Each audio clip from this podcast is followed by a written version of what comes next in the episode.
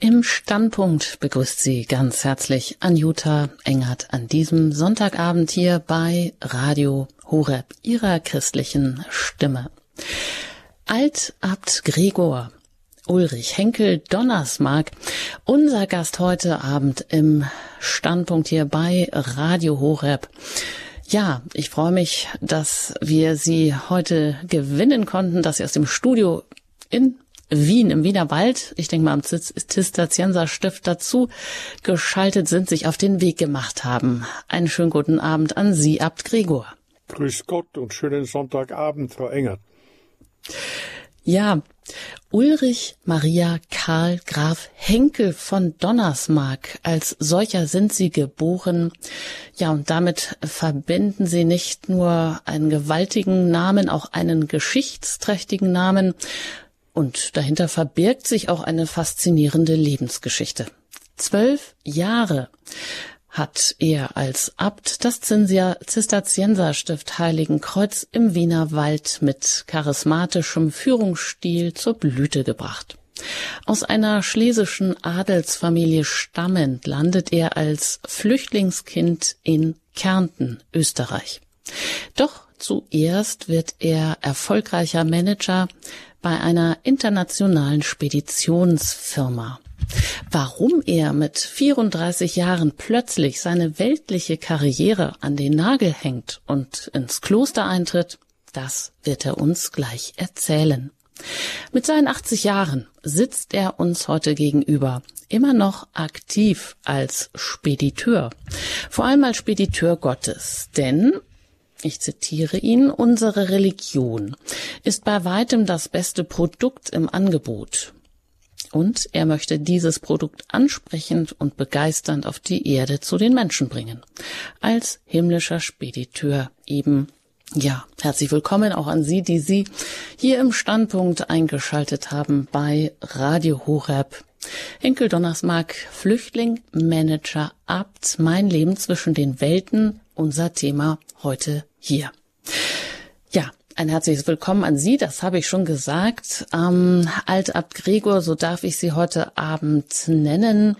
Meine erste Frage wäre aber erstmal, da Sie nun eine, ja, eine lange Familientradition haben und die Geschichte Ihrer Familie Ihnen auch sehr wichtig ist, dem widmen Sie in Ihrem Buch auch einen, ja, fast ein Viertel. Wie ist das denn? Gibt man seine adlige Herkunft auf, wenn man ins Kloster eintritt? Nein. Auch nach alten Grundsätzen bleibt man immer das, was man ist. Allerdings, ich bin Österreicher und in Österreich sind sogar die Führung der Titel vom Staat her nicht erlaubt und ich bin daher ganz aufgewachsen ohne aristokratische Titel und ich bilde mir auch nichts drauf ein und ich wurde immer von meinen Eltern darauf aufmerksam gemacht, dass die Zugehörigkeit zu einer solchen Familie mit einer besonderen Verpflichtung, und ich schließe da gleich an, mit einer besonderen religiösen Verpflichtung verbunden ist. Treue zur Kirche ist mir also von Anbeginn in der Erziehung meiner Eltern, aber auch in der Geschichte meiner Familie sehr präsent. Ich darf zum Beispiel erinnern, dass es natürlich in Preußisch-Schlesien, wo meine Familie im 19. Jahrhundert war, den Kulturkampf gegeben hat. Und da war es nicht ganz einfach, Katholik zu sein. Und es wurde zum Beispiel in dem Dorf, wo das Schloss liegt, das meinem Vater bis zum Jahr 45 gehörte, wurde der Gottesdienst im Ort verboten, woraufhin mein Urgroßvater eine neue Kapelle neben dem Schloss hat bauen lassen und diese dem allgemeinen Gottesdienst geöffnet hat. Er war dann auch Abgeordneter für das Zentrum im preußischen Landtag und da spürt man schon, wie auch in der Familiengeschichte, und das ist natürlich in Familien wie der meinen sehr präsent, dass man eben nicht nur gerade noch seine Groß- oder schlimmstenfalls Urgroßeltern kennt, sondern dass man weit, weit zurück in die Geschichte gehen kann und aus dieser lernt und sich selber gut positioniert. Mhm. Und da können Sie 600 Jahre zurückgehen in diese Geschichte. Sie blicken jetzt auf 80 Jahre eigene Lebensgeschichte zurück und ich denke, die ist reich gesegnet und wie Sie selber sagen, von tragischen Schicksalsschlägen sind Sie weitgehend verschont geblieben. Sie nennen sich selber, ja, Glückskind. Geboren sind Sie ja mitten im Krieg. Das haben Sie eben schon angesprochen, 1943 in Breslau, in Schlesien dort wo auch ihre Familie, wie gesagt, als Henkel von Donnersmarck 600 Jahre fast ansässig war, also im heutigen Polen. Sie waren zwei Jahre alt, als ihre Mutter dann mit dem ganzen Dorf, wie Sie das beschreiben, die Flucht ergreift und wirklich nur ausgestattet mit den wenigen Habseligkeiten in zwei Händen im Rücken der Vormarsch der Roten Armee, also der Kommunisten, die alle adligen Besitzungen, Landgüter, Schlösser blindwütig niederbrennen, zerstören. Das muss ja schon schrecklich gewesen sein. Dennoch, Sie haben immer wieder Aufnahme gefunden, auch unter gleichgesinnten Adelsfamilien. Wenn Sie jetzt so auf Ihr Leben zurückblicken, hat Ihnen da Ihre, ich komme nochmal darauf zurück, Ihre adlige Herkunft, auch wenn Sie sich nichts darauf einbilden, aber hat Ihnen das nicht doch auch Türen und Toren geöffnet und auch ein weit gesponnenes Netzwerk ja mit an die Hand gegeben, dass sie ähm, doch da auch immer wieder Hilfe gefunden haben. Also sprich, lebt man äh, als Adliger nicht dann schon auch in so einem Netzwerk von vornherein, in so einer Community? Ja, das ist schon richtig. Also gerade auch im Jahr 45, wie wir geflüchtet sind, fanden wir zuerst bei der Familie des Fürsten von Löwenstein, interessanterweise der evangelischen Linie, ganz liebenswürdige Aufnahme. Und dann bekam mein Vater eine Stellung bei der Familie Castell, die auch evangelisch sind. Und hier habe ich eigentlich in frühester Kindheit Ökumene erlebt und vorgefunden, die ich später dann theologisch sozusagen auch begründet bekommen habe.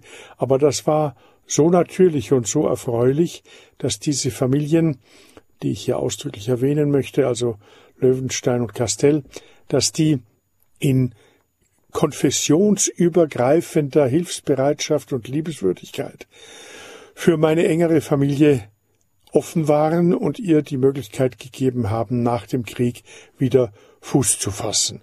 Das ist für mich ein unvergessliches Erlebnis und wird mich immer an eine gelebte Ökumene äh, heranführen. Ob wirklich einem sich die Türen eher öffnen, das weiß ich nicht. Ich habe also dann später in Klagenfurt am Gymnasium durchaus Lehrer gehabt, die sehr kritisch mir gegenüber waren und sich von dem Namen, auch ohne Titel, eher zum Spott haben hinreißen lassen und nicht das positiv gesehen haben. Auch beim Militär wurde mein Familienname sogar im Befehlston verstümmelt und als negativ gesehen. Auch beim Studium in Wien an der Hochschule für Welthandel, wo ich dann eben studiert habe, war, glaube ich, mein, meine adlige Herkunft keinerlei Vorteil. Ich darf vielleicht eins ganz kurz erwähnen, weil es ganz lustig ist. Sie wissen ja, ich habe einen Neffen, der mit seinen Filmen Das Leben der anderen und Werk ohne Autor und The Tourist weltberühmt geworden ist und sogar Oscar-Preisträger wurde, der hat mir immer erzählt, dass er früher gesagt hat, ich bin der Neffe des berühmten Abtes von Heiligenkreuz. Seitdem er den Oscar hat, muss ich immer sagen, ich bin der Onkel des berühmten Neffen. Ja, das ist schon lustig. Also da und dieser ähm, Neffe hat sein Drehbuch auch noch bei Ihnen im Kloster geschrieben in Heiligenkreuz, da wo Sie zwölf Jahre Abt waren. Ja, das war ziemlich am Beginn meiner Amtszeit, wo er gebeten hat, dass er bei uns eine Zeit lang Unterschlupf findet. Und da hat er das Drehbuch für das Leben der anderen geschrieben und dann danach den Film gedreht und er wurde zu einem Erfolg und sogar zu einem Oscar-Erfolg. Er hat dann später auch wieder bei uns versucht zu arbeiten, aber da rief ihn dann die Angelina Jolie an, sie möchte mit ihm einen anderen Film wieder drehen Und daher ist er dann nicht mehr nach Heiligenkreuz gekommen. Aber er war in Heiligenkreuz in der Covid-Krise. Er war von USA nach Europa geflogen und hatte hier verschiedene Dinge zu tun. Und wie er mich dann am Schluss in Heiligenkreuz besuchte, schnappte die Falle zu und er konnte überhaupt kein Flugzeug mehr Richtung Los Angeles oder New York finden, so dass er dann wieder, glaube zwei Monate bei uns im Kloster war, hat aber kein Drehbuch geschrieben. Das, das auch der zweite ganz große Film, äh, Werkung und Autor war bereits äh, gedreht, so dass da also das damals nicht dazugekommen ist. Ich muss dazu sagen, weil Sie mich also auf die Vorteile, die man vielleicht als Graf Henkel von Donnersmarck bisweilen genießt, dass ich glaube, die mitteleuropäische Aristokratie wird dann eine vernünftige, einen vernünftigen Weg in die Zukunft finden, wenn sie ihre religiösen Wurzeln nicht verliert. Das heißt, diese Schichte, das sind ja nicht Berittene zu Pferd, die mit dem Schwert einschlagen, sondern das sind Streiter Christi gewesen, die aus christlichem Ethos heraus für die Gemeinschaft in der Verteidigung des Landes oder auch, bitte ein heißes Thema, der Rückeroberung der heiligen Städten im heiligen Land gekämpft haben, ihre religiöse Verpflichtung gesehen haben und aus dieser dann auch ihr aristokratisches Selbstbewusstsein geformt haben. Wenn diese Basis der Aristokratie verloren geht, hört sich, glaube ich, auch die, die äh, Aristokratie auf. Mhm. Also der Adel verpflichtet und Sie sagen, das haben Sie auch schon mit in die Wiege gelegt bekommen von Ihren Eltern, dass es ähm, nicht nur eine besondere allgemeine Verpflichtung auch der Geschichte gegenüber gibt, sondern auch eine religiöse Verpflichtung. Ja. Aber jetzt müssen wir erstmal erklären vielleicht, Abt Gregor, das waren Sie ja nun nicht immer und Ihre Karriere ist darauf nicht unbedingt hingelaufen. Sie sind ja, wie gesagt, im Zweiten Weltkrieg geboren und ihr Leben spielt so zwischen der Geschäftswelt erstmal eines erfolgreichen Managers und später zwischen Klostermauern oder vielmehr auf dem Parkett auch, ja, hochrangiger geistlicher Kirchen, Führer, Entscheidungsträger, also ein Leben zwischen, ja, Welt und Kloster, wie wir das hier heute Abend auch nennen, zwischen den Welten gleich mehr dazu, dass es, wie es dazu gekommen ist. Das ist ja furchtbar spannend. Aber es ist ja nun auch ein Leben, in dem es in ja vielen Hinsichten, digitaler Hinsicht, Sie haben äh, geschrieben, früher bei, als Sie bei Schenker angefangen haben, einer internationalen Speditionsfirma, gab es ja noch Lochkarten. Kann man sich heute nicht mehr vorstellen. Und da hat sich ja, da haben sich viele kopernikanische Wenden, Umbrüche bis zum heutigen Tag ergeben. Wie erleben Sie denn diesen Wandel mit Ihren 80 Jahren so jetzt rückblickend? Also ich muss vielleicht mit äh, der Bitte, das jetzt nicht als indiskret zu verstehen, sagen, dass ich äh, in meinem 80. Lebensjahr die Diagnose auf Prostatakrebs bekommen habe und daher einen besonderen Zugang zum Ende meines Lebens äh, gefunden habe. Mein Grabstein ist bereits fertig, ohne das Todesdatum, und ich muss mich auf die Endlichkeit meines Lebens einstellen.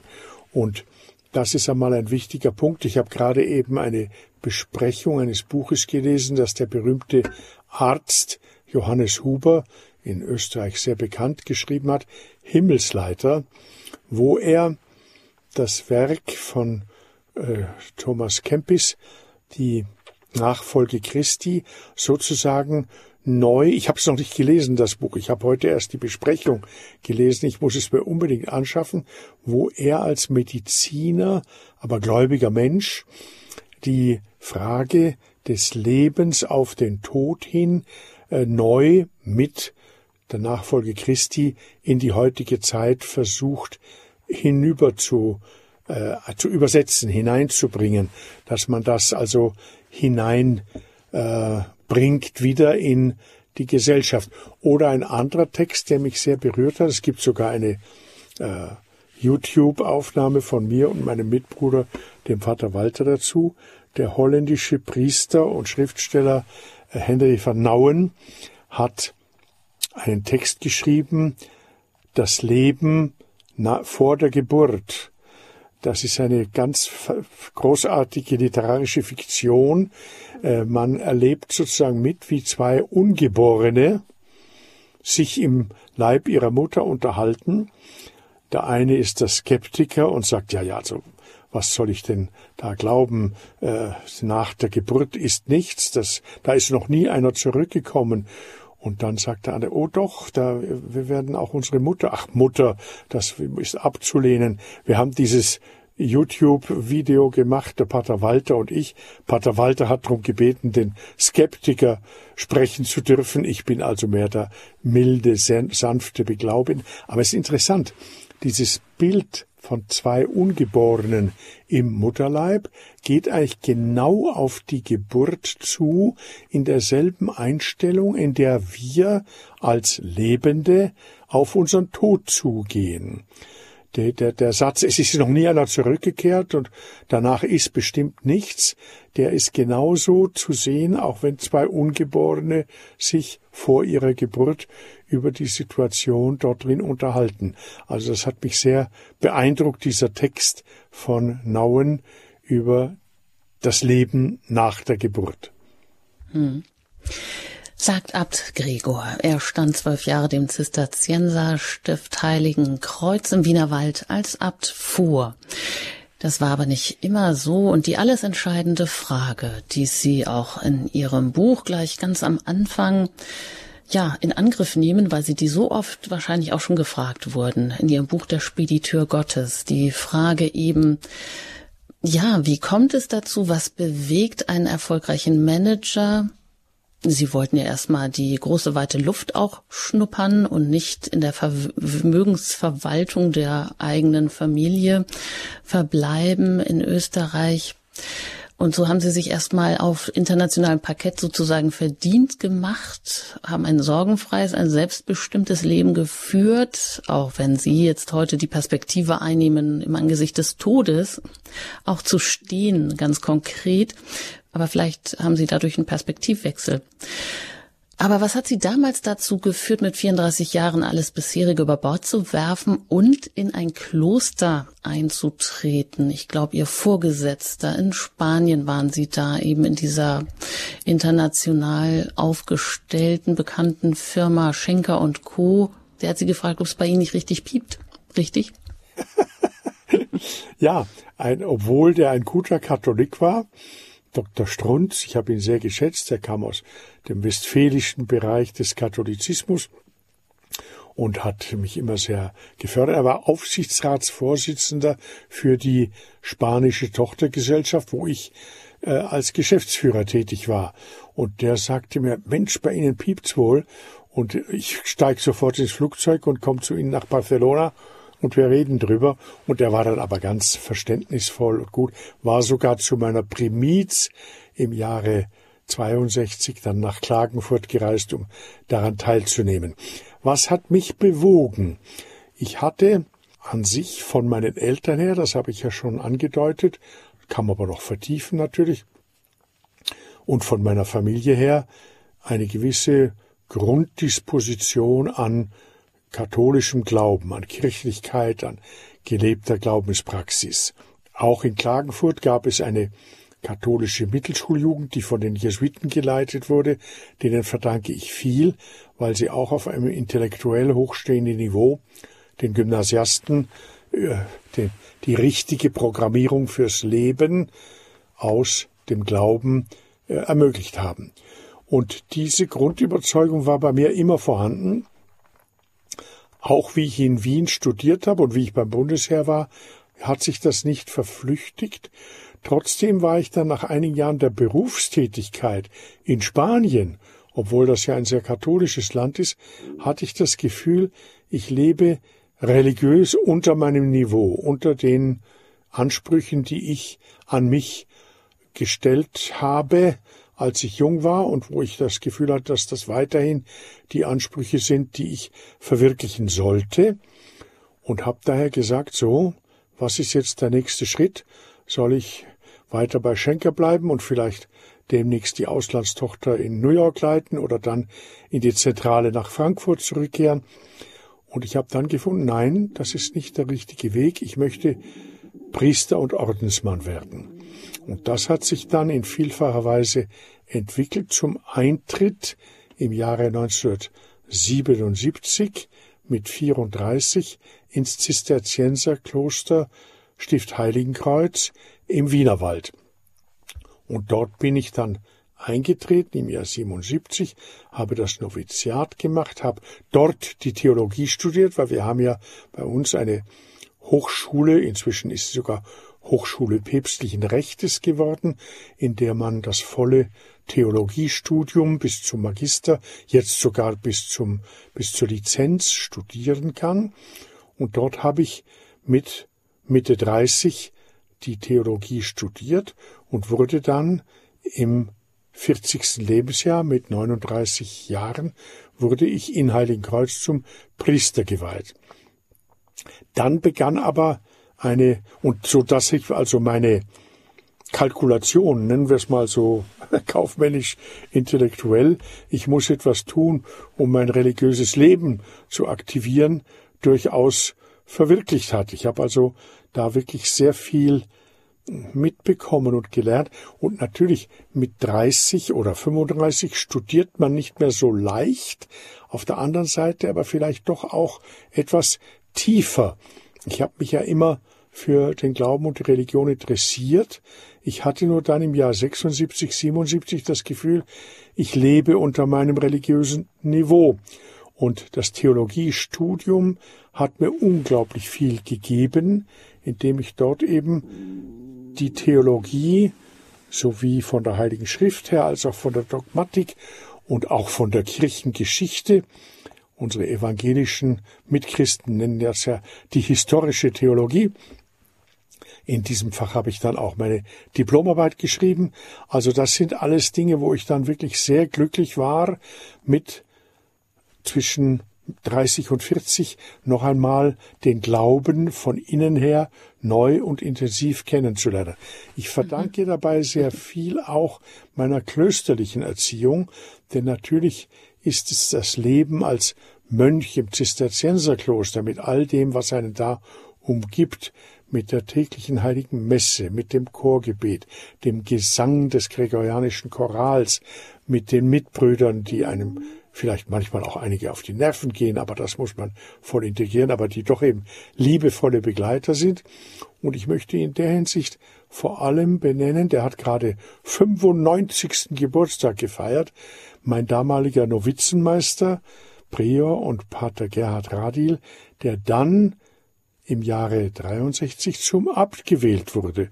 Und ich habe ihn in all diesen Phasen wirklich, obwohl er ein sehr zurückhaltender und stiller Mensch ist, ein Vere Monachus, kann man sagen, verdanke ich ihm unglaublich viel. Es gibt ein Zitat aus dem Stück Der Schwierige von Hoffmannsthal, wo ein junger äh, Mann der Wiener Gesellschaft einem etwas äh, erfolgreicheren älteren Herrn sagt, äh, der aber ein Freund von ihm, sag einmal, du redst so wenig und du wirkst so stark. Und genau das trifft auch auf meinen verehrten Novizenmeister und späteren Vorgänger als Abt Gerhard Radil zu. Er braucht nicht viel reden und er wirkt unglaublich stark und ich habe mich unheimlich gefreut, neulich den 95. Geburtstag mit ihm zu feiern. Das sagt Abt Gregor. Zwölf Jahre war er Abt im Stift Heiligenkreuz im Wiener Wald, dem ganz bekannten Kloster, Zisterzienserkloster. Heute ist er hier im Standpunkt zu Gast bei Radio Horeb. Henkel Donnersmark, nämlich, ja, Flüchtling, Manager, Abt, mein Leben zwischen den Welten. Das erzählt er heute hier im Standpunkt. Und wenn ich das zusammenfasse, also Sie haben unter Ihrem religiösen Niveau gelebt als erfolgreicher Geschäftsmann, Manager von, als Spediteur oder von Schenker und Co. in Spanien. Und deshalb sind Sie dann, man könnte jetzt verkürzt sagen, auch gleich Abt geworden, haben noch viele nein. andere hochrangige nein, nein. Ämter bekleidet. Nein, nein, so schnell ist es nicht gegangen. Andere haben über Sie ja schon gesagt, das wäre für Sie gar keine Überraschung gewesen, dass Sie Priester geworden sind. Also Sie haben sie als nicht Spätberufenen, sondern Spätgefolgten bezeichnet. Ja, Vielleicht verraten Sie uns noch, welche Rolle auch die, sage ich mal, hm, dass Sie sich doch sehr angesprochen gefühlt haben in Spanien von ja, von vor allem diesen alten, ehrwürdigen Zisterzienserklöstern? Also das Wort der Onkel Uli, also ich bin, mein Taufname ist ja Ulrich und wurde immer Uli genannt. Der Neffe von mir, der das gesagt hat, der Onkel Uli ist kein Spätberufener, sondern ein Spätgefolgter. Das hängt und ein äh, Kollege von mir aus der KMJ-Zeit, der Floki Melitzer, wie ich ihn dann zu meiner Primiz eingeladen habe nach Klagenfurt, hat er, ich muss es kärntnerisch aussprechen, das ist ja vielleicht doch auch äh, bei Radio Horab erlaubt und dass das noch verständlich ist. Dass du einmal Pfarrer wirst, habe ich immer schon gewusst. Also das war so die, die, ich hatte wohl irgendwie in meiner Jugend schon irgendwie in mir eine kirchliche Prägung, die für andere spürbar war und ich habe das überhaupt nicht bemerkt und ich bin ganz kalt lächelnd äh, Diplomkaufmann geworden und habe in der Wirtschaft gearbeitet. Ja, inwieweit Ihnen dieses Wissen und auch Ihr Verhandlungsgeschick dann auch vorteilhaft geworden ist, vielleicht auf dem Weg nicht nur ins Kloster, zum erstmal zum ja, Klosterbruder, dann zum Priester, schließlich auf vielen Wegen dann auch noch sogar zum Abt. Das werden wir gleich hier erfahren nach einer Musik und auch Sie, die Sie eingeschaltet haben hier bei Radio Horeb im Standpunkt heute zum Thema ähm, Donnersmark, Gregor Ulrich Henkel, Donnersmark, der Altabt Gregor, Flüchtlingmanager, Abt, mein Leben zwischen den Welten. Wenn Sie Fragen haben, sind Sie herzlich eingeladen, sich zu Wort zu melden bei uns hier unter der 089 517 008 008 Vielleicht rufen Sie außerhalb von Deutschland an, dann wählen Sie 10 0049 und dann 89517 008 008. Gleich geht's hier weiter nach der Musik im Standpunkt zum Enkel Donnersmarkt, zum Abt Gregor und vielleicht auch zu Ihren Fragen.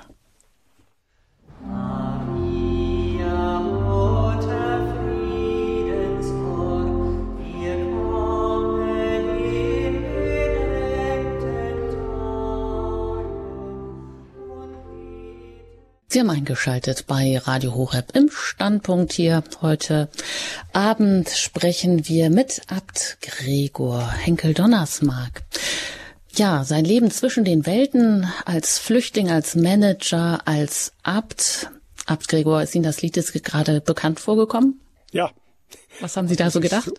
Ja, ich habe sofort erkannt. Mein Nachfolger, der Abt Maximilian, hat ja die erstaunliche äh, Initiative ergriffen, dem Bischof von Görlitz anzubieten, im früheren Zisterzienserkloster Neuzelle neu mit dem klösterlichen Leben zu beginnen.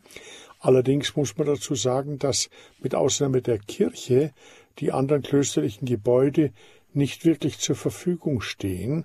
Und deswegen ist die geniale Idee gekommen, dass man einen Emmausweg entfernt von dem alten Klosterstift Neuzelle ein neues Kloster baut, das man Maria Friedenshorst nennt. Und dieses Lied ist offensichtlich jetzt schon für das neue Klösterchen oder Kloster Maria Friedenshorst komponiert. Und ich habe genau die Stimme von unserem Mitbruder Pater Aloysius erkannt, der die Solostimme dabei gesungen hat. Das also nur, um zu zeigen, wie aktiv das Stift Heiligenkreuz ist, dass es jetzt schon inzwischen zum dritten Mal versucht, klösterliches Leben neu, neu ins Leben zu bringen. Wir haben ja mein Vorgänger, der Abt Gerhard, hat die Einladungen der Diözese Essen aufgenommen und in Bochum-Stiepel ein neues Kloster gegründet, das gut vorankommt und das dort gut besteht. Und mein Nachfolger hat dann die Einladung des Bischofs Wolfgang Ippold aus Görlitz aufgenommen und jetzt steht sogar noch ein Klosterprojekt in Südtirol zur Diskussion. Aber dazwischen auch gibt es ein Projekt eines Klosters, das auch schon besteht, allerdings nicht als direkte Tochtergründung von Heiligenkreuz, sondern als Gründung des Erzbischofs und Kardinals von Colombo. Das Kloster äh, Ave Maristella in Sri Lanka auf der Insel Ceylon. Also Sie sehen, wie aktiv unser Kloster ist. Wir können in einigen Bereichen gar nicht mehr alle Berufungen bei uns unterbringen. Und ich habe dem Maximilian durchaus zugestimmt, dass er, wie er gesagt hat, ob er denn die Einladung vom Bischof Ippold aus Görlitz aufnehmen soll. Ja, wir haben nicht mehr genügend Plätze im Chorgestühl. Ja, sowas hört man wahrscheinlich gerne da. Sitzen jetzt vielleicht auch viele aus anderen Klöstern, die vor so einer großen herausfordernden Aufgabe stehen und nicht wissen, wie sie so diesen Prozess gestalten sollen, ob ihr Kloster vor dem aussteht. Also bei Ihnen war es jedenfalls nicht so, ist es nicht so. Das wird uns heute hier auch noch im weiteren Gespräch interessieren, ob Sie da vielleicht auch ein paar Tipps haben. Sie selber haben ja beim Eintritt ähm, in Ihr Kloster 1977 gab es 58 Mitbrüder und am Ende Ihrer Amtszeit, also Sie waren ja zwölf Jahre Abt bis 2011 im Stift Heiligen Kreuz im Wienerwald, waren es dann 84. Tja, das heißt, Sie haben auch das ähm, Kloster mit zur Blüte gebracht. Was war es denn? War es eben auch Ihr Wissen, Ihr Verhandlungsgeschick, Ihre weltlichen Beziehungen, Erfahrungen, haben die da auch mit eine Rolle gespielt? Nein, Berufungen kann man nicht machen. Berufungen sind ein Geschenk rein durch Gottes Gnade, der Menschen diesen diesen Gedanken gibt und sie in der Gnade dazu führt. Ich kann überhaupt nicht sagen, was ich nun getan hätte, damit mehr Mitbrüder, mehr Nachwuchs kommt. Das, das lässt sich für einen Abt überhaupt nicht erzwingen und daher muss man auch alle Ordensoberen von einem Belastungsdruck befreien, wenn man äh, ihnen sagt, du bist nicht verantwortlich, dass Nachwuchs kommt. Das kann man nicht erzwingen. Ich gebe zu, dass wir in Heiligenkreuz natürlich eine bestimmte klösterliche Linie haben.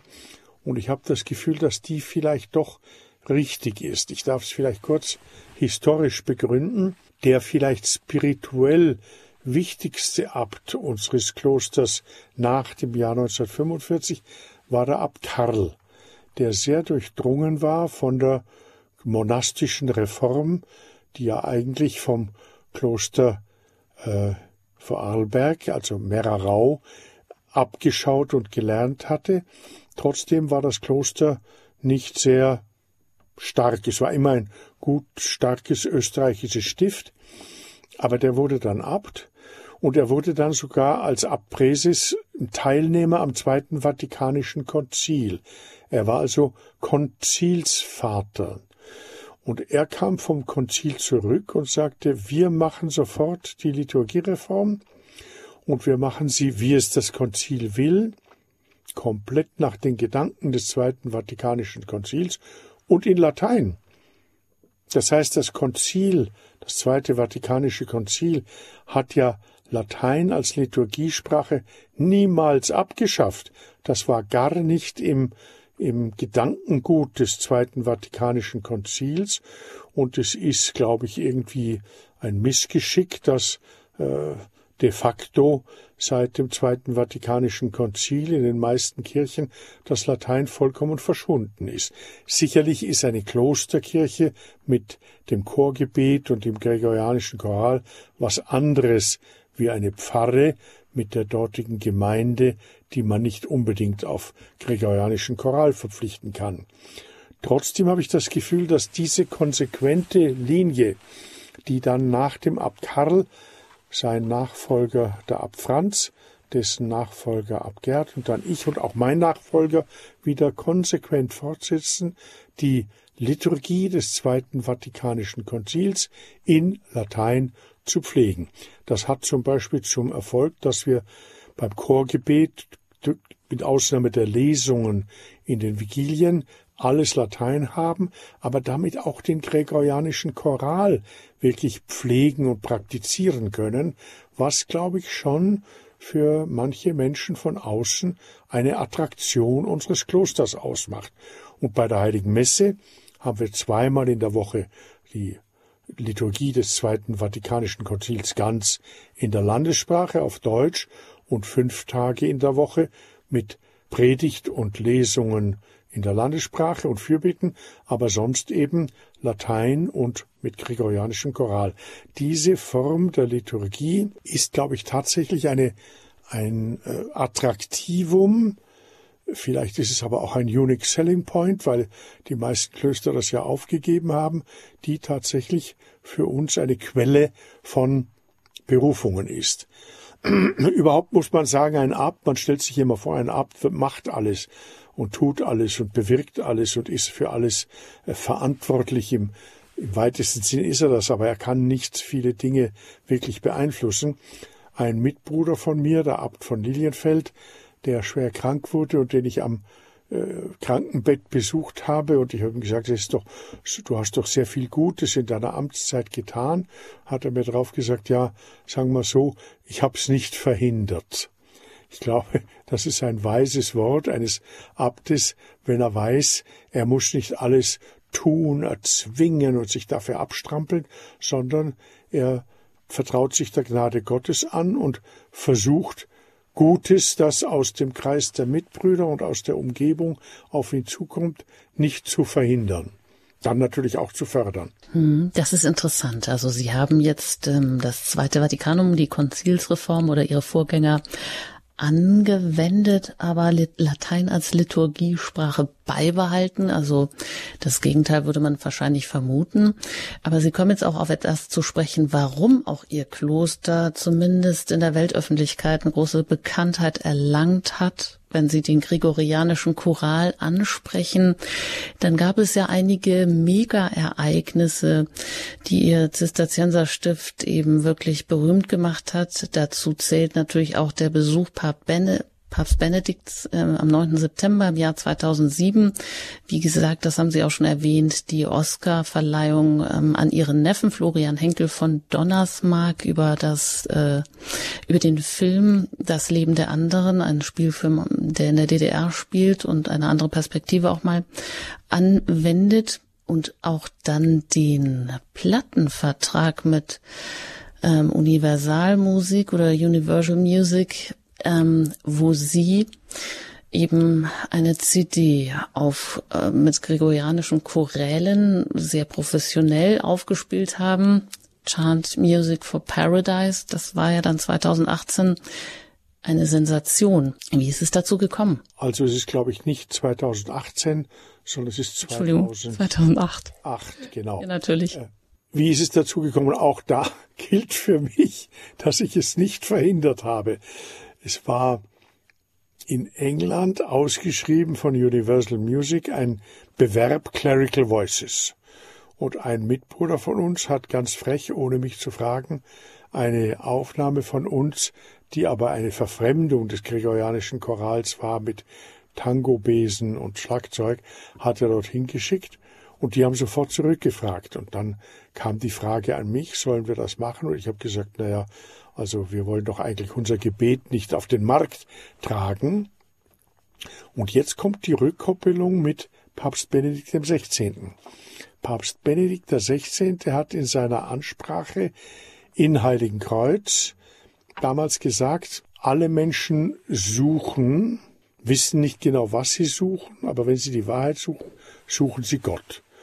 Und ihr, wenn ihr euch täglich mehrmals zum Chorgebet versammelt, gebt diesen Menschen, die suchen, Zeugnis dafür, dass ihre Suche nicht ins Leere geht. Und diese Stelle hat mir ein junger Mitbruder unter die Nase gehalten und gesagt, hier ab, das ist die Begründung, warum du es zulassen solltest, dass wir eine Aufnahme mit gregorianischem Choral durchaus machen sollten. Und der Erfolg hat uns recht gegeben, denn es kamen abgesehen davon, dass also, glaube ich, eine Million Tonträger verkauft wurden oder mehr, war das Wesentliche eigentlich, dass wir viele, viele E-Mails und Rückmeldungen bekommen haben von Menschen, die uns gedankt haben dafür, dass sie wieder einen Zugang zu den Psalmen, einen Zugang zum Glauben oder auch nur eine gute Hintergrundmusik für ihr persönliches Gebet und so weiter gefunden haben. Das war, glaube ich, der eigentliche Erfolg.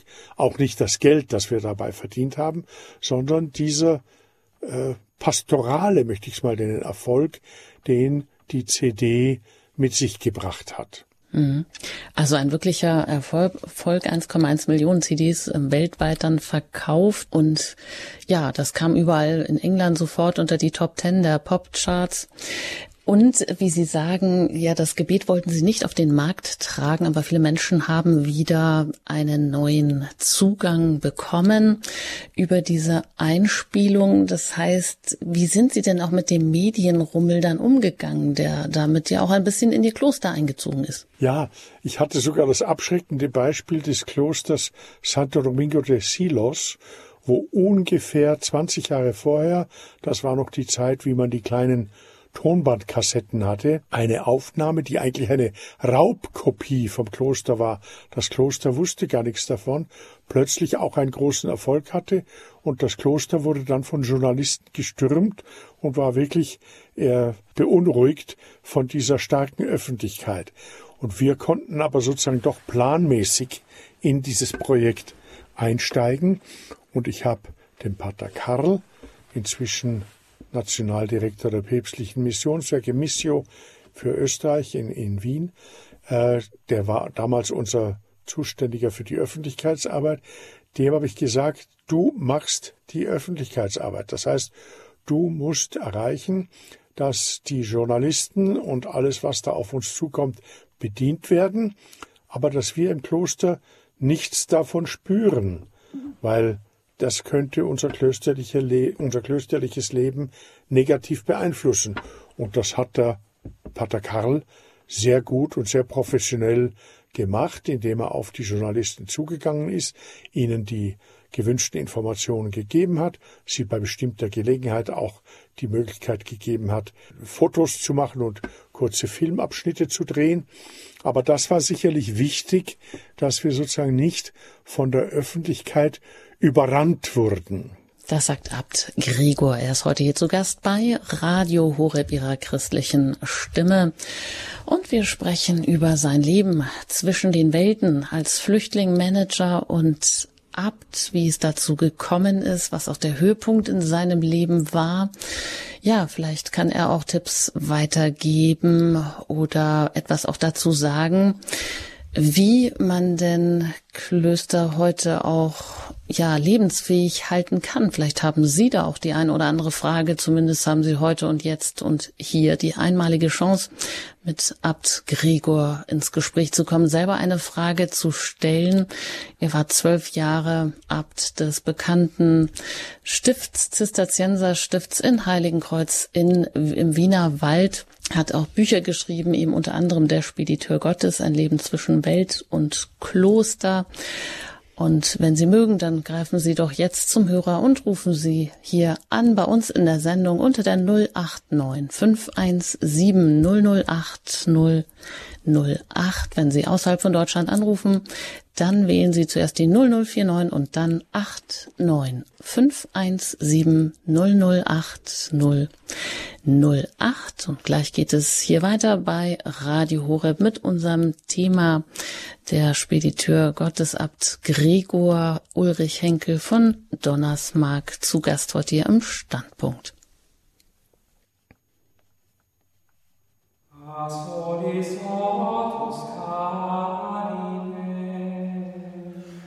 وتوبة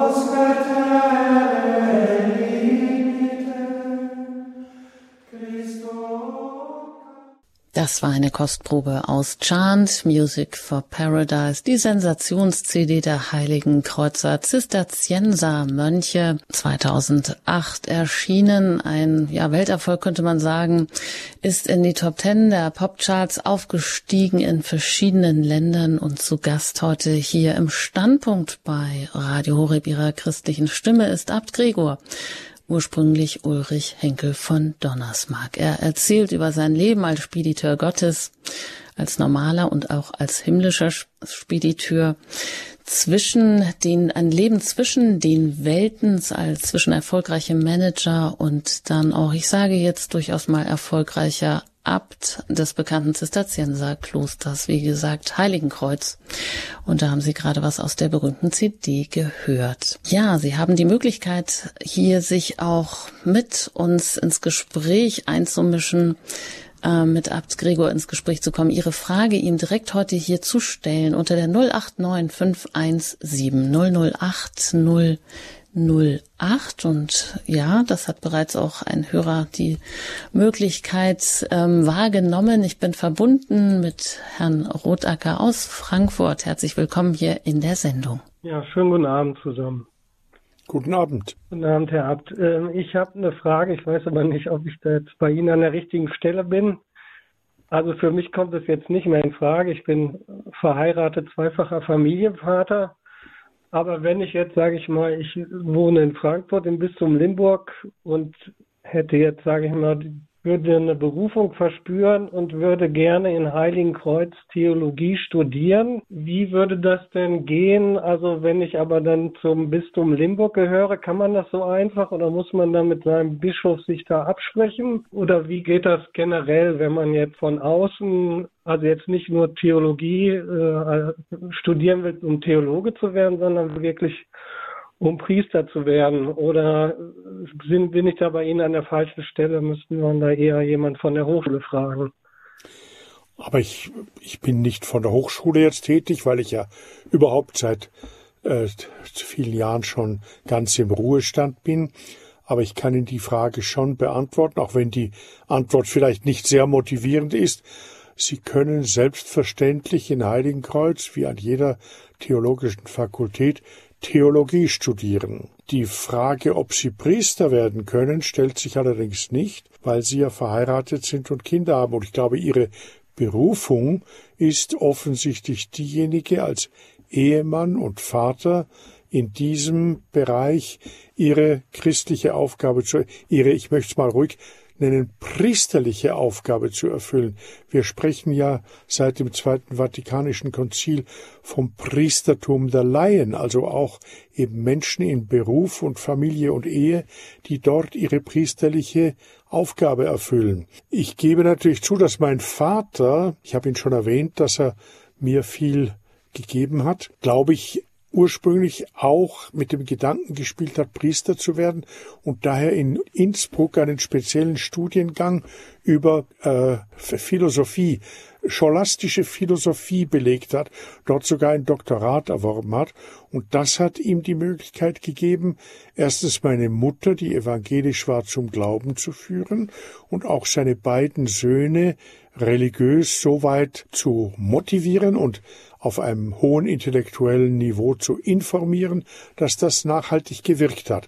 Also Sie können in Frankfurt St. Georgen oder an einer anderen Fakultät in Deutschland oder auch in Österreich, auch an unserer Hochschule in Heiligenkreuz die Theologie studieren als Gasthörer oder als auch als ordentlicher Hörer, wenn sie die akademischen Voraussetzungen mit sich bringen. Voraussetzung fürs Priestertum ist also nicht das Studium, so wie äh, für einen Arzt oder für einen Rechtsanwalt das Studium die einzige Voraussetzung ist, sondern ist eben doch auch eine bestimmte Lebensform. Ehelose Keuschheit und für die Ordensleute dann auch noch den klösterlichen Lebenswandel und die Armut. Also das muss man in diesem größeren Zusammenhang sehen. War das ungefähr Ihre Frage oder soll ich noch was? Nee, also das, das war mir natürlich schon klar, dass es für mich nicht in Frage kommt. Aber meine Frage ist eher vor dem Hintergrund, sage ich mal, gibt junge, junge Männer, die jetzt eine Berufung spüren aber die sich jetzt fragen, ob sie in dieser synodal bewegten, sage ich mal, Kirche in Deutschland oder gerade auch im Bistum Limburg jetzt Theologie studieren wollen. Also wenn dann so jemand Priester werden will, der muss ja quasi sich ja, an einen Bischof binden oder wie auch immer, stelle ich mir halt vor. Und da wäre einfach die Frage, könnte der dann sagen, okay, ich will Priester des Bistums Limburg werden, aber ich würde gerne Theologie in Heiligenkreuz studieren. Theoretisch ist das möglich und wir haben ja viele Priesteramtskandidaten aus deutschen, Schweizer und österreichischen Diözesen, aber auch aus Afrika und äh, solchen Ländern. Äh, das muss dann mit dem Bischof geklärt werden. Ich gebe zu, so wie die Situation momentan ist, scheint es mir eher unwahrscheinlich, dass der Bischof von Limburg äh, einen Priesteramtskandidaten für seine Diözese in Heiligenkreuz studieren wird lassen wollen, weil wir haben natürlich einen bestimmten Ruf von der Hochschule her als papsttreu und die klassische Theologie der Kirche zu verkünden. Also das muss man vielleicht auch realistisch sehen. Aber ein großer Zustrom an unserer Hochschule war ja ursprünglich durch den Bischof von Regensburg gegeben. Bischof Rudolf Graber hat hier ein Studienhaus gegründet und da war eine starke, ein starker Zutrom und auch die Diözese Passau und andere Diözesen haben Priesteramtskandidaten bei uns studieren lassen. Ja, danke schön soweit, Herr Rotacker. Damit, denke ich, ist Ihnen dann auch geholfen. Ja, oder ich hoffe es zumindest. Haben Sie damit eine klare Antwort? Weiter geht's nach Mainz. Da bin ich mit Frau Kessler verbunden. Ich grüße Sie hier in der Sendung. Guten Abend. Ja, guten Abend. Ähm, ja, ich hatte, äh, Sie hatten ja gefragt, äh, ob das, also ob die Klöster sich vielleicht auch äh, mit der Welt verbinden, also verändern können, so dass es die Welt anspricht. So habe ich das auf jeden Fall verstanden. Und ähm, mir liegt zum Beispiel das Pilgern oder auch viele Menschen, die wandern gerne sehr nah. Und was ich total schön fände, wenn die Klöster sich da mehr öffnen würden, weil viele Menschen wandern gerne, machen Fahrradtouren und dass zum Beispiel die Klöster einfach auch ein Angebot machen, dass man dort übernachten kann, vielleicht auch für einen günstigen Preis, so wie beim Jakobsweg. Und auch vielleicht aber auch die Möglichkeit haben, dort einen Gottesdienst zu besuchen und auch äh, ähm, einfach auch ein Gespräch zu führen, dass man sich da wirklich auch näher kommt. Also ich finde das eigentlich eine sehr schöne Sache, äh, sich da näher zu kommen für Menschen, die jetzt im Glauben nicht so nahe stehen. Und ähm, ja, oder auch so Glaubensgesprächsgruppen, wo man einfach ganz einfach mal anfängt, an was glaube ich, was gibt mir Sinn im Leben und so ganz einfach niedrigstellige Kontaktaufnahme, aber mit den Menschen selber vom Kloster, also nicht nur zum Übernachten und, und, und, und dort was essen oder so, sondern einfach, dass man auch miteinander dann in Kontakt tritt. Das wäre mir irgendwie auf dem Herzen, ja, genau. Also das Stift Heiligenkreuz bietet mit einem Gästetrakt, wo wir, glaube ich, bis zu 70 Menschen unterbringen können, äh, die Möglichkeit bei uns zu wohnen, kurzfristig und Kloster auf Zeit zu machen oder auch nur bei uns zu sein, Chorgebet teilzunehmen und sicherlich, wenn man darum bittet, auch mit einem Priester oder Mönch zu sprechen. Ich glaube, es ist auch ein falsches Bild zu sagen, dass und ich glaube, dass das für alle Klöster in Deutschland ebenso gilt wie für uns, dass das alles also hinter Klostermauern fest verschlossen ist. Wir betreiben ja alle außerordentliche Seelsorge mit Exerzitien, mit Einkehrtagen, mit, oder auch wie in Österreich üblich, und wir haben zum Beispiel über 20 Pfarren in, die mit Heiligenkreuz verbunden sind und von Heiligenkreuzer Mitbrüdern betreut werden. Also Sie spüren dieses Bild von den verschlossenen Klöstern, das stimmt, glaube ich, heute nicht. Das ist irgendein Klischee aus früheren Jahrhunderten. Natürlich ein Kartäuserkloster oder ein Trappistenkloster ist vielleicht in der Hinsicht etwas verschlossener, aber auch dort wird, glaube ich, immer eine offene Tür sein und eine Möglichkeit, sich mit Mitbrüdern dort ins Gespräch zu begeben. Ja, danke soweit, Frau Kessler. Und jetzt bin ich verbunden mit Bruder Franz aus Brandenburg. Einen schönen guten Abend ja, genau, hier. Aus Hüterbock im Bundesland Brandenburg. Mir ist eigentlich wichtig, mal zu sagen, ich war schon in verschiedenen Klöstern zu Gast, auch bei Ihnen. Also ich habe sie auch dort damals erlebt als Abt, als ich das erste Mal dort war. Und muss einfach sagen, ich habe festgestellt, dass Klöster, die sich ganz auf die Spiritualität des Gründervaters, meistens sind es ja Väter, also bei Männerklöstern jetzt, die praktisch das sehr, sehr authentisch leben, dass da am ehesten Leben, also wirklich Leben ist, ja. Also äh, während, äh, also bei einem Kloster habe ich zum Beispiel einmal erlebt, dass da starken anthroposophischer Geist eingezogen war und das war kurz vorm Eingehen. Ja. Dann sollen die zu den Anthroposophen gehen. Also wer sowas sucht, der geht dann sowieso zum Original, der geht sowieso zu den Anthroposophen. Ja. Es geht darum, wirklich ganz, ganz original zu sein. Zum Beispiel bei den Franziskanern. Ich hatte schon, hatte oft mal überlegt, ob ich Franziskaner werde und die Armut war einfach nicht die Armut. Also ich lebe seit 40 Jahren von der Vorsehung und nur von dem, was ich geschenkt bekomme. Und es ist einfach bei, also jetzt hier als Emmaus-Bruder, inzwischen mehr als Eremit, nicht seit 40 Jahren. Ich bin von 90 bis 90 bis 95 war ich in Maria Bronnen im Kloster und bin dann zu den Emmaus-Brüdern gegangen, weil ein Bruder von Maria Bronnen, der Bruder Jan, hat dann die Emmaus-Brüder gegründet. So. Mhm. Ich will bloß damit sagen, mir geht es praktisch um diese Authentizität. Ja, also bei den Franziskanern merke ich zum Beispiel, die Armut ist nicht mehr das, was sich Franziskus vorgestellt hat. Und bei anderen Klöstern, je nachdem, Benediktiner machen es meiner Ansicht nach noch sehr, sehr authentisch als Benediktiner und Zisterzienser, je mhm. nachdem. Also, also, es gibt auch welche, mhm. die dann sehr stark den Zen mit reingenommen haben. Das ist auch eine Anfrage, die ich, äh, die ich da stelle. Ich wollte es einfach mal so in den Raum stellen und Ihre Meinung dazu hören. Also Punkt eins muss ich sagen, ich stimme Ihnen hundertprozentig zu. Es sollte jede Ordensgemeinschaft wirklich, das sagt übrigens auch das Zweite Vatikanische Konzil, man muss das Gründungscharisma wieder neu zum Leuchten bringen und sich darauf einlassen, dass also die, die Gründungsabsichten, die Gründungsideen zeitgemäß, aber doch äh, verwirklicht werden. Und das, was Sie sagen, dass man also das tun muss, was man sagt, ich habe einen spanischen Mitbruder gehabt, der ist schon gestorben, der mit dem Generalabt alle Klöster besucht hat. Und ich habe ihn einmal gefragt, äh, welche Klöster haben Nachwuchs? Und da hat er gesagt auf Spanisch, ich übersetze es gleich, Ellos que dicen lo que hacen y hacen lo que dicen. Die sagen, was sie tun und tun, was sie sagen. Also einerseits eine gewisse Offenheit im Sagen, was tun wir eigentlich, und andererseits aber eben das, das, was man tut, sagt und das, was man sagt, auch tut. Das war auch heute im Evangelium, im heutigen Sonntagsevangelium war ja dieser Gedanke, die kritischen Worte von Christus an die Jünger und das Volk, hört auf das, was die hohen Priester sagen, aber tut nicht das, was sie tun. Also da spürt man ja diese gewisse Zwiespältigkeit dieser Schriftgelehrten und Pharisäer, über die wir heute das Evangelium gehört haben und über die zu predigen war.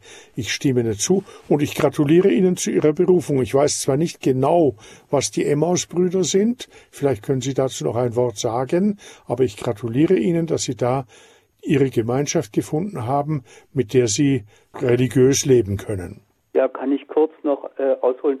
Also ein Bruder von Maria Bronn hatte dann den ehemaligen Weihbischof von Franziskus Eisenbach von Mainz gefragt, ob er uns begleitet und eine größere Gruppe von Leuten aus Randgruppen hat dann als erstes äh, dort Privatversprechen gemacht und daraus sind dann immer neue erwachsen. Also es ist im Grunde genommen eine, eine Gemeinschaft, die im Sinn für Menschen, aber auch für Menschen, also aus dem Bereich, äh, also ich sage es mal andersrum. Äh, für uns ist zum Beispiel ganz, ganz wichtig, dass Menschen, die in normalen Klöstern nicht unterkommen könnten, also wir haben zum Beispiel einen bei uns, der hat im Noviziat bei den Kapuzinern eine Psychose bekommen und wurde dann nicht, äh, konnte dann keine Profess machen. Ja? Mhm. Und für uns ist es ganz wichtig, dass im Rahmen der Privatversprechen, so wie wir sie machen und wo jeder seine Versprechen selber formulieren kann, Menschen, die im Grunde genommen sich nach solch einer Berufung sehnen, eine Gemeinschaft finden, wo sie Heimat finden. Ganz egal, wo sie wohnen, teilweise zu mehreren zusammen, teilweise auch alleine, dann treffen wir uns ab und zu. Und ja, die Gesamtgemeinschaft, das sind einfach Menschen aus Randgruppen mehr und Menschen, die Liebe zu Armen haben, und aus dieser Gesamtgemeinschaft gibt es ein paar, die dann praktisch äh, Privatversprechen gemacht haben. Im Moment machen das beim Pfarrer Meier, der auch immer wieder Exerzitien bei Radio Horeb hält. Die, diese Privatversprechen. Mhm. Also ich finde das wunderschön und ich gratuliere Ihnen zu dieser Berufung. Ich kenne flüchtig den Weihbischof Eisenbach und freue mich, dass da unter dessen Patronanz so ein gutes apostolisches Werk entstanden ist. Ja, vielen Dank. Eine Frage natürlich noch an Sie. Wir hatten jetzt ja schon öfters darüber gesprochen, dass Sie eine ja sehr bekannte Hochschule haben, eine, die auch ähm, in Blüte steht, die weltweit ja auch also Sie haben viele Priesteramtskandidaten, eben nicht nur aus Österreich, sondern aus aller Herren Länder, kann man wahrscheinlich sagen. Aber dass überhaupt Papst Benedikt die ähm, Hochschule in den Rang des päpstlichen Rechts erhoben hat, dass er überhaupt ihr Stift in Heiligenkreuz besucht hat. Das ist ja nun alles andere als normal, sage ich jetzt mal, gewesen. Und ich glaube, Sie beschreiben das auch als einen Höhepunkt Ihres Lebens. Diesen Papstbesuch, auch die Erhebung der Hochschule. Vielleicht ganz kurz, Abt Gregor, wie ist es denn da? Wie haben Sie das erreicht? Also ich habe vorhin gesagt, dass man als Abt äh, gar nicht viel tun muss, sondern man muss versuchen, gute Dinge nicht zu verhindern. Ich muss allerdings dazu sagen, dass dieser unzweifelhafte Höhepunkt meines Lebens mit dem Besuch von Papst Benedikt in Heiligenkreuz, den hab schon ich betrieben mit allen Kräften, die mir zur Verfügung standen. Es war halt so, ich kannte den Kardinal Ratzinger schon von früher und habe daher bei zwei, wie als in Österreich bekannt wurde, er kommt als Papst zum Jubiläum nach Heiligenkreuz, was er noch als Kardinal zugesagt hatte.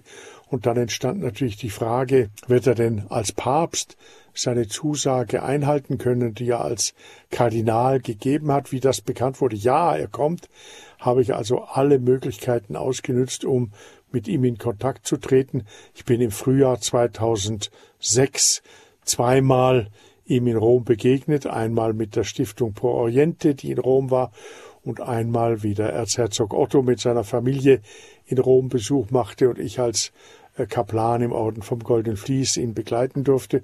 Und da habe ich also meine herzlichste Einladung überbracht und am Schluss hat er meinem Werben sozusagen nachgegeben und ist tatsächlich gekommen. Ich betone aber natürlich, es ist dieser Besuch des Papstes in Heiligenkreuz ein unüberbietbarer Höhepunkt kirchengeschichtlich und für unser Haus. Mein persönlicher Höhepunkt ist natürlich doch meine Priesterweihe. Das ist sakramental die eigentliche zentrale, das eigentlich zentrale Ereignis meines Lebens. Das, das mit dem Höhepunkt äh, hat aber noch eine Geschichte. Ich habe einen guten Freund in Salzburg, dem habe ich vor dem Besuch erzählt, stell dir vor, am 9. September kommt der Papst nach Heiligenkreuz. Daraufhin sagte er mir, du musst dir im Klaren darüber sein, das ist der Höhepunkt deines Lebens. Ich gesagt, ja, kann schon sein. Und dann hat er mir gesagt, was machst du eigentlich noch am 9. September? Also ich war dann sozusagen über den Höhepunkt drüber und dann ist ja nichts mehr zu tun.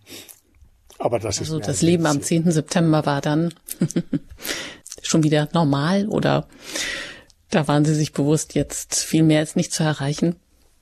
So kann man das sagen. Ich konnte, das hat sicherlich auch für meinen, für meine Aufgabe des Amtsamtes dann im Jahre nach zwölf Jahren Amtszeit äh, beeinflusst, dass ich sagte, ich bin ziemlich erschöpft. Auch Gutes und Schönes erschöpft einen, aber ich kann eigentlich nicht mehr erreichen als das, was ich erreicht habe. Das muss man also dazu sagen, dass das auch eine Rolle spielte. Ja, soweit Abt Gregor.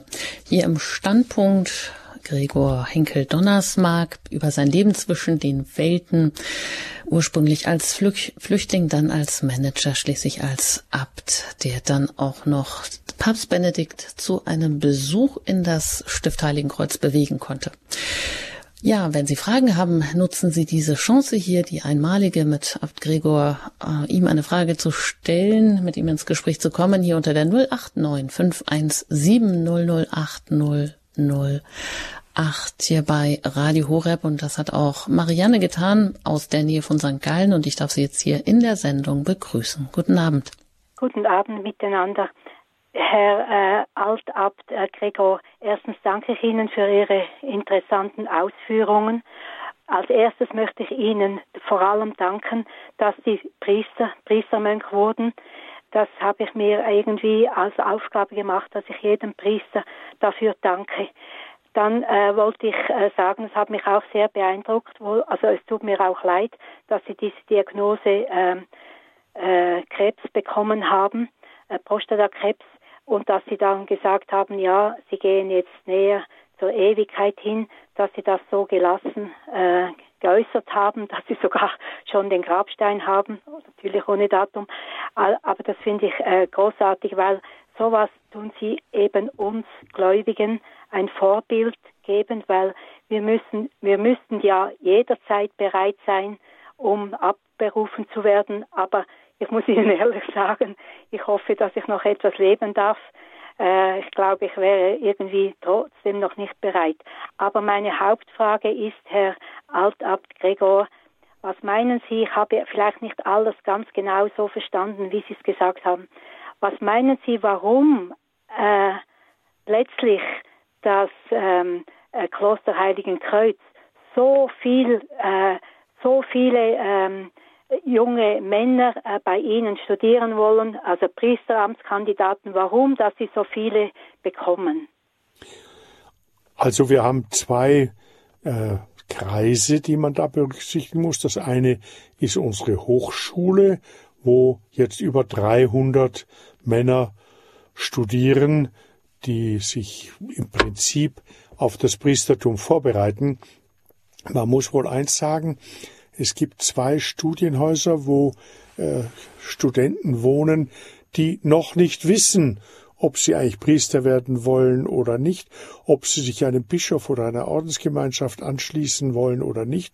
Und wir bieten ihnen die Möglichkeit, in einer Art Seminarform zu leben und zu studieren und erst ihren, ihre Entscheidung dann im oder nach dem Studium zu fällen. Das ist, glaube ich, ein wichtiger Punkt, dass wir im Studium diesen Menschen diese Möglichkeit geben.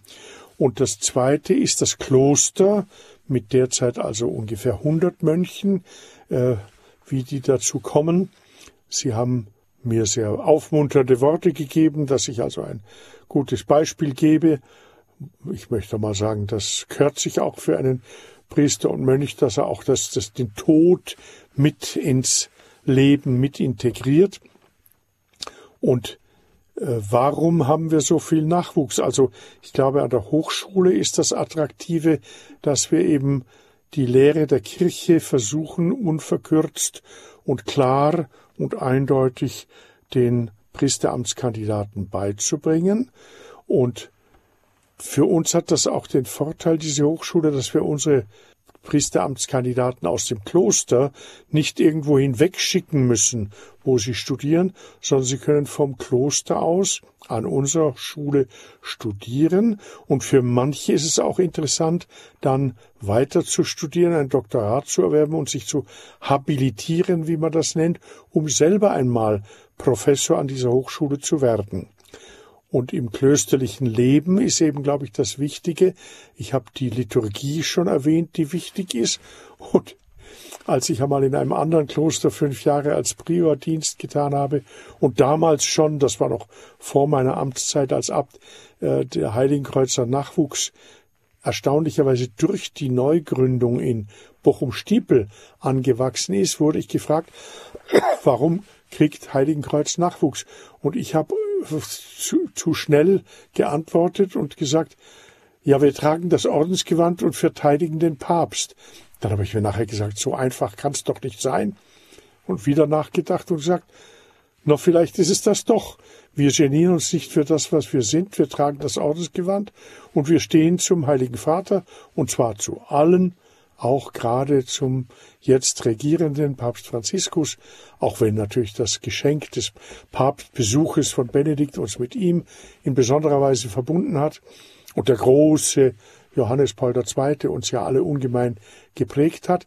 Aber das waren so zwei sehr äußerliche Dinge. Wir tragen das Ordensgewand und wir stehen zum Papst.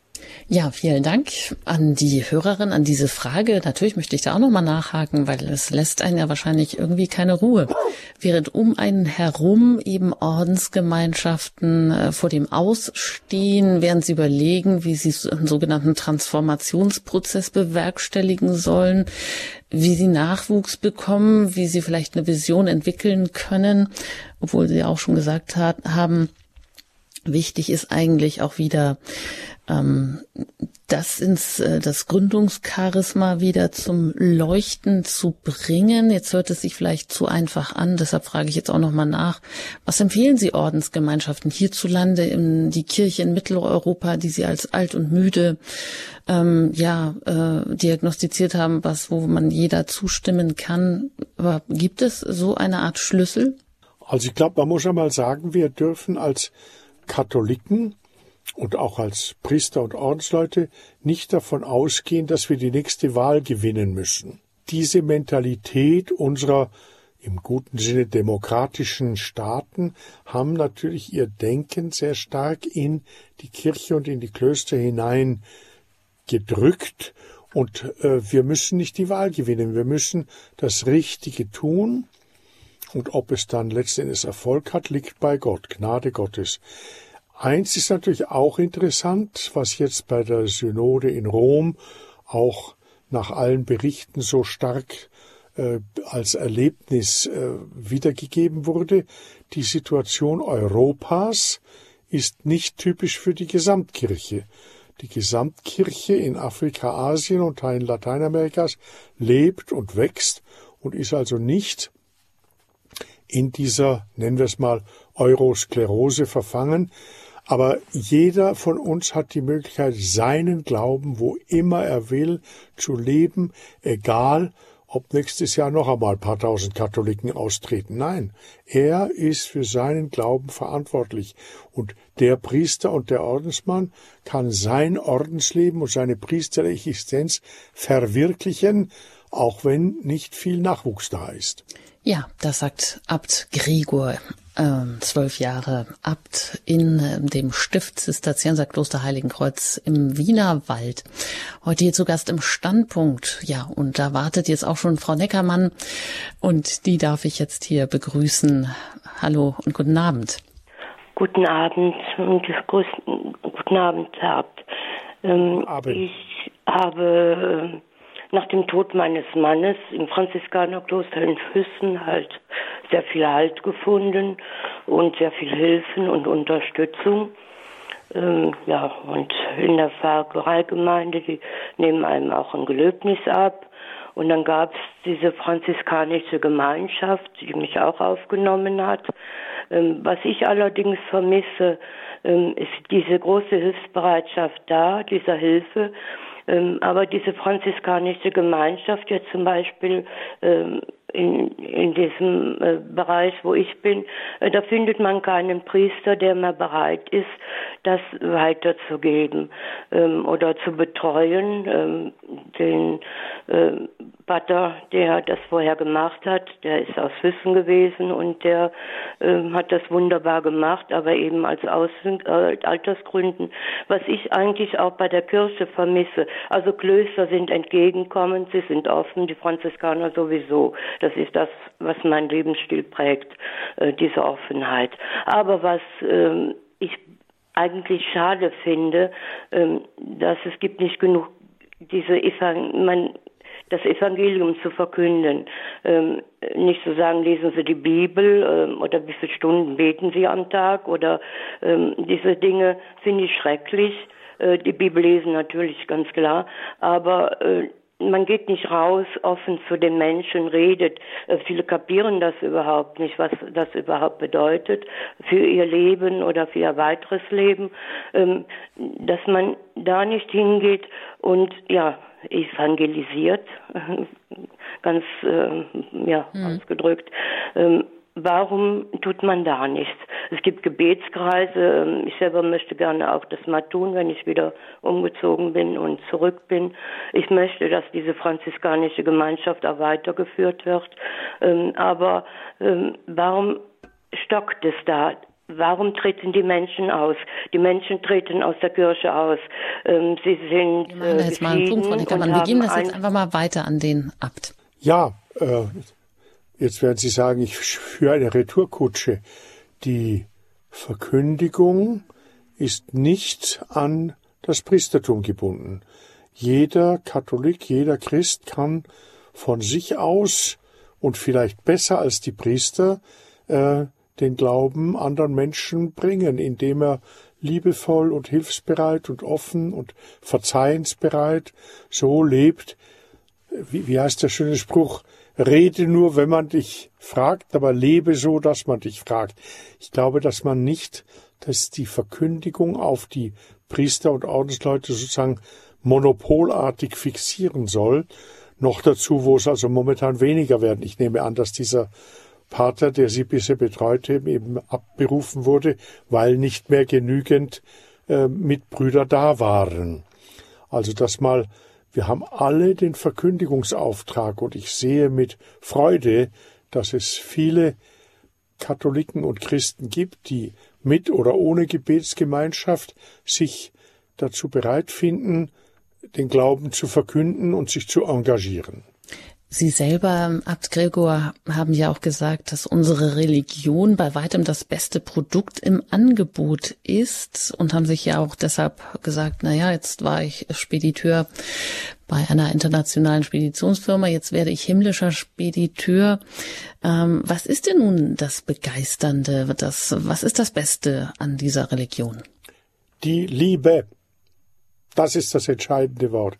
Gott ist die Liebe wie es in der Heiligen Schrift heißt, und indem wir dieses Grundprinzip Gottes auch wirklich erkennen und verwirklichen, sind wir Entschuldigung, das ist jetzt kein Angriff gegen andere Religionen, aber mit diesem Grundprinzip unseres Glaubens, Gott ist die Liebe, sind wir unzweifelhaft das beste Produkt auf dem Markt unter Anführungszeichen der Religionen. Ich bin also ganz dafür, dass wir im Sinne des Zweiten Vatikanischen Konzils andere Religionen, das sind da mal die Muslime und das sind die Buddhisten und die sind vielleicht keine Religion und das sind natürlich die Juden, unsere älteren Brüder im Glauben, dass die sehr viel Gutes tun und auch eine gute Gottesbeziehung haben, aber niemand übertrifft unser Angebot mit dem, mit der Devise Gott ist die Liebe. Und das hat für uns Konsequenzen. Erstens, indem wir das an uns erleben, indem er indem wir ihn an uns heranlassen und dass wir zweitens die Liebe eben auch als Gebot, als Auftrag, als Sendung für die anderen Menschen verstehen und ihnen liebevoll, verzeihensbereit, offen, hilfsbereit und wie auch immer begegnen. Ja, die Liebe, das Beste an unserer Religion. Und weiter geht's jetzt noch nach Chemnitz. Da bin ich mit Frau Renger verbunden. Ja, Sie reden schon eine Viertel, zehn Minuten mit mir. Nicht mit der Dame vorher. Ich wusste gar nicht, worum es ging. Entschuldigen Sie, guten Abend und äh, Gottes Segen, Herr Abt Gregor. Und die Gottes Dame, den Namen habe ich gar nicht verstanden. Ich wollte in die Vergangenheit Ihres Hauses zurück. Der Name Donnersmark, kann der im, am sächsischen Hof aufgetaucht sein? Ja, ja. Ja, ja. Ich habe nämlich, wir hatten ein äh, sehr ähm, Pfarrer Bergsen vom Niederrhein, der war lange in, in Dresden und an der Kathedrale ist er ja jetzt und hat unheimlich viele Bücher vom Niederrhein und aber auch von äh, Dresden geschrieben. Und da hat er von Dresden auch die ganze seit der Entstehung dieses äh, ganzen, auch mit Bischof äh, Dietrich war, der erste. Ähm, und dann hat ich, äh, als der König August äh, der Starke, da wurde es ja dann äh, etwas besser. Und da meinte ich irgendwie in der Zeit, ich weiß es nicht genau, in einem Buch, die wurden ja manchmal einzeln geschrieben, Gräfin Kosel, de Brühl und so weiter. Da König der Starke ist ja noch, ähm, der ist König geworden in Polen und musste das Stadt, Stadtschloss in Warschau bauen. Das war die Bedingung. Ja, und jetzt hätte ich, ich wollte nur wissen, ob Sie, ab da von Ihnen am Hof waren die direkt oder sind die nur mal hingegangen? Also meine Familie stammt ursprünglich nicht aus Schlesien, sondern aus der Zips.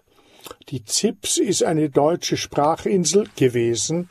Sie ist dann nach 1945 durch Vertreibung und Flucht hat sie aufgehört zu bestehen. In der östlichen Slowakei, Oberungarn hat das früher geheißen. Und durch die Geschichte meiner Familie ist dann ab dem Jahre 1600 die Heimat unserer Familie in Oberschlesien bis zum Jahr 1945. Und natürlich hat es Kontakte auch nach Dresden und zum Hof des Königs gegeben. Ich weiß sogar, dass der August der Starke, als er nach seiner Konversion zum Katholizismus dann nach Polen einreiste, er auf dem Territorium äh, der Henkelschen Herrschaften äh, nach Polen einge in Oberschlesien in das Königreich Polen hineingereist ist und daher in unserer Familie bis zum Jahr 45 auch ein wunderschönes Meißner Porzellanservice vorhanden war. Also das ist ein Kontakt mit August dem Starken, der bei Beuthen die Grenze zu seinem neuen Königreich Polen überschritten hat. Ja, danke, Frau Ringer. Ein letzter Hörer noch, Herr Lehmann aus Frankfurt darf ich hier begrüßen. Guten Abend. Hallo? Guten Abend, grüß Gott. Ja, grüß Gott. Also ähm, ich ähm, habe Pater Karl einmal auf der Frankfurter Buchmesse gehört vor vielen Jahren und lesen und hören als Therapie. Die Geschichte über ihre Bestseller-CD ist für mich auch, ja, auch lesen und hören als Therapie heute gewesen. Nächstes Jahr wird Italien das Gastland der Frankfurter Buchmesse und da ist also die Religion und Spiritualität zurzeit eher noch mehr, ja, also die Mönche waren schon lange nicht mehr da, auch zum Singen und so. Wie würde das äh, der Altabt einschätzen, dass Italien wirklich vorhat, Religion und Spiritualität, so der Minister in der Ankündigung, ähm, dort wieder mehr äh, in, ja, ins Spiel zu bringen. Ist das ein Ort und wenn ja, dann wie? Das wäre meine Frage. Also Promesso Almano, sagte der, ähm, der ähm, Verantwortliche für diesen Auftritt. Mhm. Man möchte das vorhaben. Also die Bestseller-CD lesen als Therapie. Wäre das ein richtiger Ort und wie könnte man das unterstützen? Also ich finde das ganz prima, dass die Frankfurter Buchmesse, so habe ich sie verstanden, mit Italien einen Auftritt haben will, wo Spiritualität und sogar Klöster sich irgendwie präsentieren. Habe ich das richtig verstanden? Das finde ich also ganz großartig, denn die Frankfurter Buchmesse ist natürlich nicht eigentlich eine Glaubensveranstaltung, aber natürlich eine eine Agora oder ein Areopag. Sie wissen, das sind die Orte in Athen, wo der heilige Paulus gepredigt hat. Und das wäre natürlich wunderbar. Und wenn die Frankfurter Buchmesse das zulässt und das so macht, dann finde ich, muss sie gelobt werden. Ja, danke schön. Da kommen wir auch zum Ende der Sendung. Und Sie haben ja eingangs gesagt, dass Sie nun ähm, ja am Ende Ihres Lebens stehen, dass Sie direkt eigentlich mit dem Tod konfrontiert sind durch die Diagnose Krebs. Dennoch wirken Sie ja sehr heiter, sehr nüchtern. Ähm, ja, man merkt ja gar nichts davon. Aber wenn Sie jetzt so zurückblicken auf Ihr Leben und Sie haben ja gesagt, ein Grund, warum Sie Priester geworden sind, war auch der, unter Ihrem religiösen Niveau gelebt zu haben. Das haben Sie ja nun sehr in vielfacher Weise nachgeholt, denke ich mal. Ähm, schauen Sie auf ein, ja, sind Sie so im Frieden mit dem, was Sie alles erreicht haben? Und Sie haben ja sehr viel erreicht. Also ich muss dazu sagen, ich habe diesen Schritt damals mit 33, 34 vollzogen. Und ich bewundere alle Christen, die als Eheleute, Eltern, im Berufstätig und vielleicht noch einem sozial-karitativen Engagement ihren Glauben aktiv praktizieren, denn das habe ich irgendwie nicht geschafft und daher bewundere ich die Menschen, die außerhalb des Klosters und ohne Priester zu sein, hier in der Hinsicht das Richtige tun, nur damit da nicht ein, ein, eine Zweiklassengesellschaft entsteht. Ja, und ähm, vielleicht noch, wie gelingt Ihnen das jetzt einfach auch so gelassen, auch dem letzten Lebensabschnitt und dem Tod ins Auge zu blicken? So soll es sein. Das so ist auch wie es, So wie es Tote et Vigilate, seid wachsam und nüchtern. Ja, das beste Wort zum Abschluss. Abt Gregor, ich danke Ihnen ganz herzlich, dass Sie heute hier die Gelegenheit wahrgenommen haben, dass Sie ins Studio nach in Wien, im Wiener Wald, ins Zisterzienserstift, sich auf den Weg gemacht haben. Zu Gast waren hier im Standpunkt Henkel Donnersmark, Flüchtling, Manager, Abt, mein Leben zwischen den Welten und Ihnen Gottes reichlichen Segen und ein herzliches Dankeschön an Sie. Ich habe zu danken und ich segne Sie im Namen des Vaters und des Sohnes und des Heiligen Geistes. Amen. Amen. Vielen Dank. Ja, wenn Sie das ein oder andere vielleicht nicht mitbekommen haben von Henkel Donnersmarkt, vom Abt Gregor, äh, vom Stift Heiligenkreuz im Wiener Wald. Sie können das gerne bei uns nachhören in der Mediathek unter hore.org und dort finden Sie auch weitere Informationen ähm, und Details auch im Programm zu dieser Sendung auf dem Infobutton. Es gibt auch das Buch Der Spediteur Gottes, ein Leben zwischen Welt und Kloster im Überreuter Verlag erschienen. Und natürlich können Sie auch bei uns in der Mediathek alle anderen Sendungen sich gerne noch einmal nachhören, in aller Ruhe herunterladen. Ich sage Ihnen ein herzliches Dankeschön für Ihr Interesse, für Ihre Anrufe, immer auch für Ihre Unterstützung durch Ihr Gebet und auch durch Ihre Spenden, damit wir auch weiter auf Sendung bleiben können. Einen gesegneten Sonntagabend wünscht Ihnen Ihre Anjuta Engert.